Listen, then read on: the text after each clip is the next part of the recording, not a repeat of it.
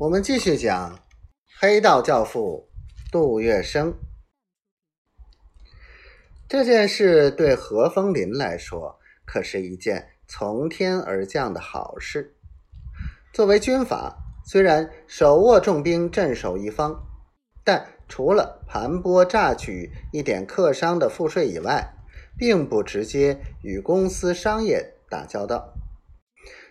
如果一旦能在杜月笙、黄金荣等人办的公司里加入股份，发财的大门不就是向自己打开了吗？更何况股份是白送的，并不要掏钱。如此不出本钱白拿红利的买卖，一旦错过，可向哪里找去？何风林当场拍板成交。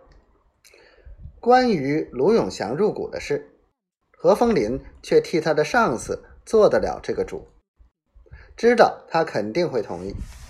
果然，一封电报拍过去，没过两天，卢永祥的回电就来了。电文说同意。还派了卢小佳来沪与杜月笙商谈。卢小佳此次与杜月笙会面，两人一见面，居然谈得很投机，成了好朋友。原来涉及到发财大事，卢小佳报私仇、扣押黄金荣的矛盾，就变得芝麻大一丁点儿，一切便不言而喻了。杜月笙创立这个。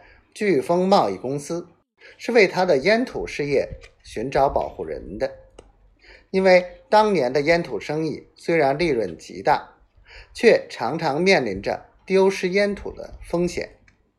土商、烟贩，以致像黄金荣、杜月笙这些大老板，经常被弄得忧心忡忡，十分头痛。但如果军商彼此能够合作，他们的烟土运输。就可化暗为明，由军警一体保护，严禁沿途骚扰，是能保土保证烟土生意永远平安发财的最佳办法。而军阀看到利之所在，这无本而万利的生意，还有什么犹豫之理？当下一拍即合，飓风贸易公司成立，局面豁然开朗了。从此，三星公司的。营业更是蒸蒸日上，没有了后顾之忧，生意就可以大胆做了。三星公司每年收取的保护费就在一百万银元以上，联通自身的营业收入，年盈利最高曾达到五千六百万银元之巨，财源滚滚，如海水滔滔而来。他不但操纵了货色的进出。而且也控制了价格的涨落，形成了一个大垄断公司，恐怕是中国有史以来最好的生意了。